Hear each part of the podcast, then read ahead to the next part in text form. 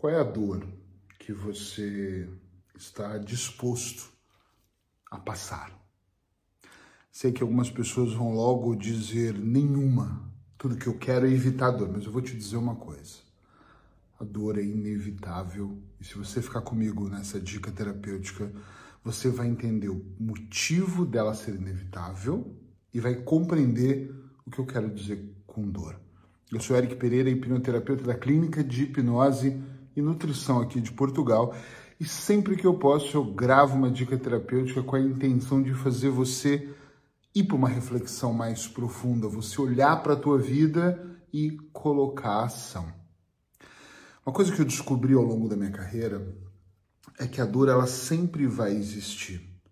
Você pode sentir dor por ganhar muito peso e depois viver com quase vou ter um infarto, com dificuldade de respirar, ou você pode sentir dor treinando, uh, treinando as suas emoções, treinando a sua alimentação. Qual dor é melhor? Qual dor você vai escolher? Você pode escolher uma dor da ignorância, deixando de estudar, deixando de ler, deixando de fazer cursos técnicos ou até uma universidade, dizendo que você não precisa e sentir a dor ao longo do tempo, ganhando um salário muito pequeno, não conseguindo produzir, não melhorando a sua cognitiva, a sua criatividade. Ou você pode sentir a dor se esforçando para ler, tendo mais disciplina para fazer um curso, buscando algo que vai elevar aos poucos o seu padrão. Você pode sentir uma dor imediata, levantando mais cedo, mesmo que você esteja com sono, para ler, para estudar, para meditar, para fazer auto-hipnose, para cuidar do seu corpo, da sua mente, para cuidar de você. Você pode dormir até mais tarde, sentir uma dor lá na frente porque o tempo para você não é o suficiente. Você pode sentir uma dor pequena, essa eu gosto, constante. Olha, olha, eu gosto dessa ideia. Todos os dias, vivendo uma, em relações tóxicas, porque você não tem coragem. Então você vai vivendo essa dor, você vai ficar, não é que eu gosto dessa dor, eu gosto desse exemplo, tá?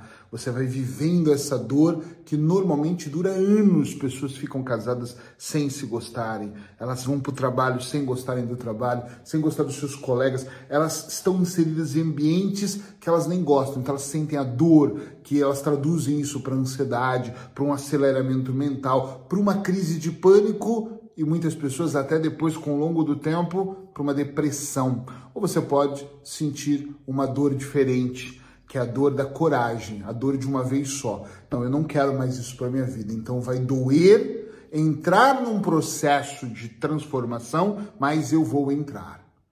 Tem pessoas que fogem de um processo terapêutico.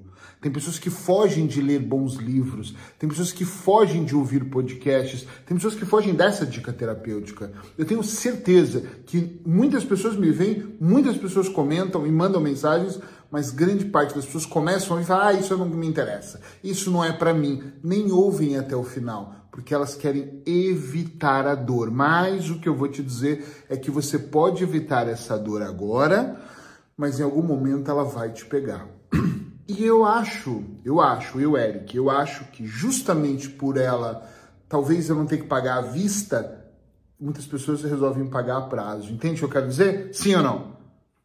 Eu não quero sentir dor agora, então eu sinto depois, aos pouquinhos. Eu sou um especialista em tratar pessoas com ansiedade, trato várias coisas, mas principalmente ansiedade de parar de fumar. E uma coisa no tabaco é muito interessante que a maior parte, eu diria 90% das pessoas que me procuram, elas sabem que o tabaco faz mal. Ou melhor, 100% sabe que faz mal, tá escrito que faz mal, todo mundo fala que faz mal, mas 90% tem uma certa consciência de eu sei que em algum momento eu vou parar. Mas como o tabaco, você traga e ele não te faz mal naquele momento, a não ser o cheiro, o gosto, mas as pessoas se acostumam com tudo, inclusive com isso, elas continuam fumando, elas vão fumando. Normalmente quem me procura ou teve um ganho de consciência essa semana, uma pessoa me procurou, ah, eu preciso parar, os meus filhos estão crescendo, um ganho de consciência do nada, aconteceu uma cena com a filha e ele, eu tenho que parar de fumar, não é bem do nada, aconteceu um fato, mas um fato simples. Ou a pessoa já está doente, ou ela já não consegue caminhar, ou ela não consegue subir uma escada. Ela tem pessoas que me ligam e falam assim, caramba, Fiquei sem carro uma semana, venda de um carro para comprar outro, e fui para o trabalho andando e fiquei ofegante e percebi como eu preciso parar de fumar. Entende?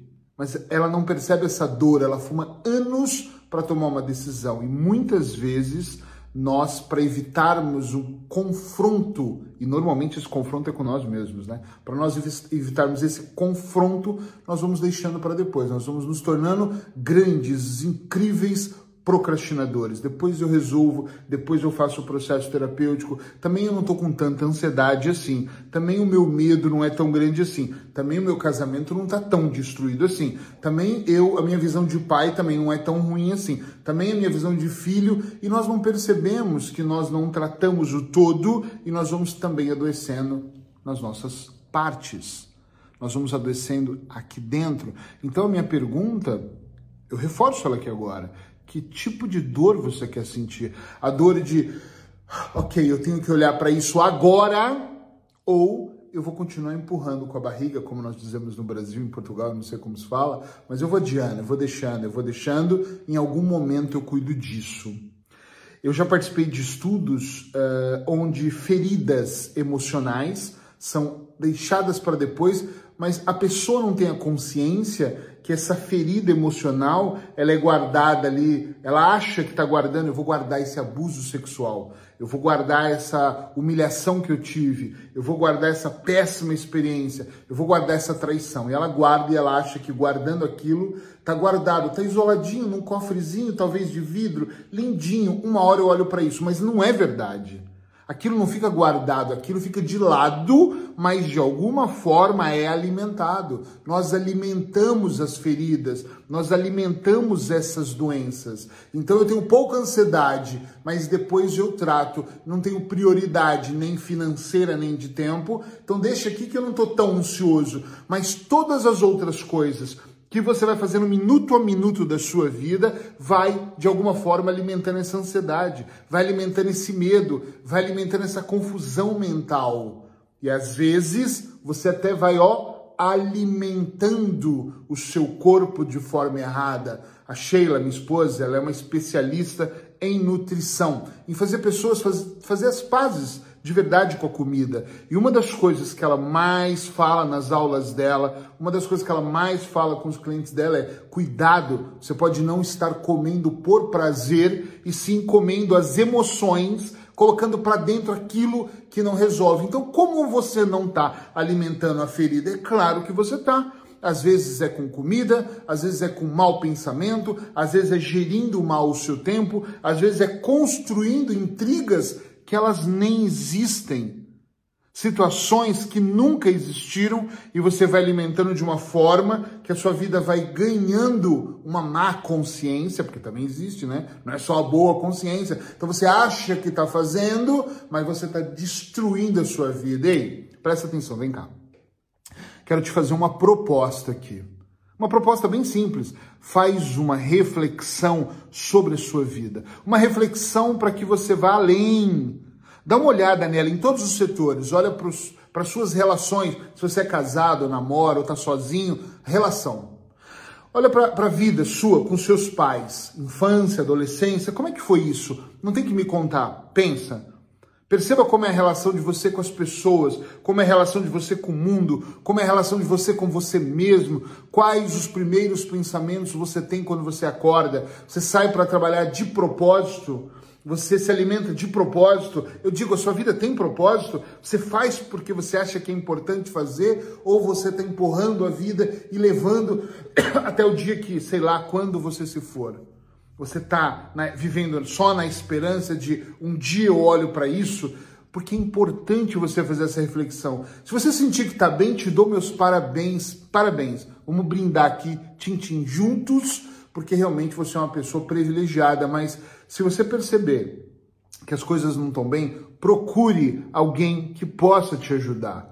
Não precisa de ser a mim. Se você quiser falar comigo, me manda mensagem, eu vou ter todo o prazer. Vou colocar meu WhatsApp aqui, me manda um WhatsApp, eu posso não responder na hora, mas assim que eu puder eu respondo e nós vamos fazer uma avaliação. Eu vou bater um papo com você e vou ver como eu posso te ajudar. Mas se a empatia não é comigo, ou se você tem um profissional à sua disposição, alguém que você confie, procure ele, mas faça alguma coisa porque é sobre a sua vida.